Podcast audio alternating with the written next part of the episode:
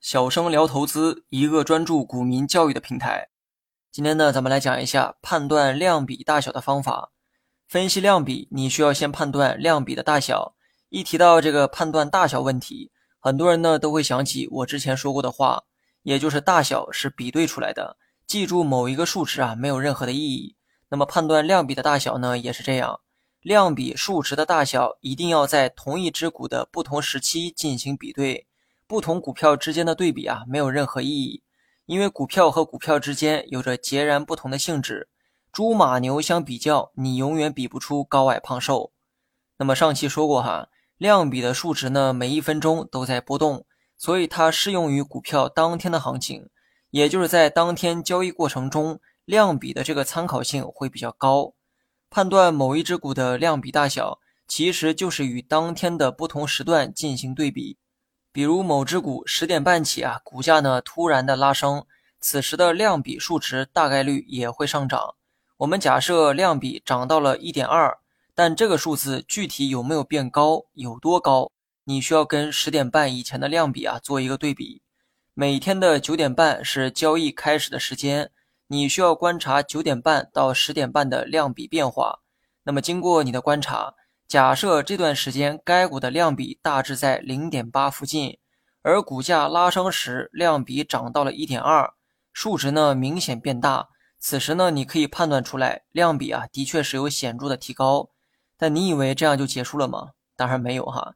上期说过，量比等于最近一分钟的成交量除以最近五天平均每分钟的成交量，所以量比等于一是一个分水岭。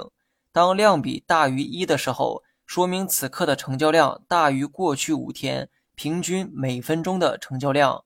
那么，让我们再回到刚才的那个例子哈，量比由零点八涨到一点二，前后啊有了一个明显的比较，你可以判断出量比的数值的确有明显的增高。同时，一点二的这个数值也证明了此刻的量比还高于过去五天的平均值。这就是量比和其他指标不太一样的地方。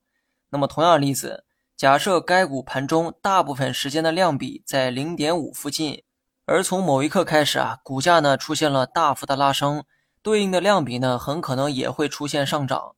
我们假设量比涨到了零点九的高度，那么很明显，量比较之前也有一个明显的提升，但提升后的量比并没有大于一，这意味着量比虽然有明显的提升。